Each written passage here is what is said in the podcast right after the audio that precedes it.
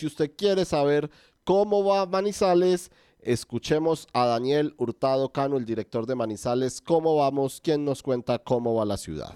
Estamos próximos a presentar el informe de calidad de vida de Caldas 2018-2022, ejercicio que realizamos desde Manizales como vamos por primera vez.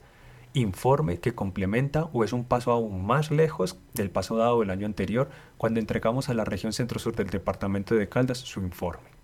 En esta ocasión, el informe de calidad de vida de Caldas permitirá dar cuenta del departamento en su generalidad, comparar el departamento con otro tipo de departamentos pero lo más especial es que la información va a poder estar desagregada, al menos en los productos que entregaremos como una infografía, desagregado por cada una de las seis subregiones de nuestro departamento. Ahora, usted, una persona que quiere conocer con mayor profundidad lo que pasa en su propio municipio, en cualquiera de los 27 municipios del departamento de Caldas, lo podrá hacer. Lo invitamos entonces a que nos acompañen ustedes la próxima semana en el informe de calidad de vida del departamento de Caldas. En esta ocasión entregaremos los datos, tendremos invitados especiales y esperamos contar con los diferentes alcaldes y alcaldesas electos a lo largo y ancho del departamento de Caldas y por supuesto también a la Asamblea Departamental de Caldas y, sus diferentes consejos municipales.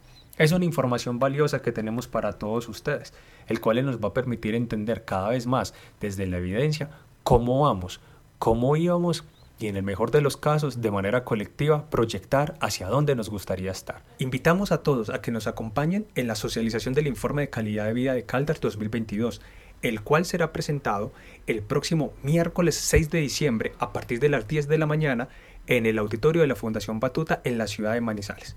Recomendamos a todos llegar tipo 9 y 30 de la mañana para asuntos de registro.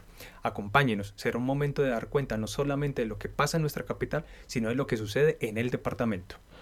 8 de la mañana, 20 minutos. Le agradecemos a Daniel Hurtado Cano por estar a esta hora en el informativo de la mañana de la Patria Radio.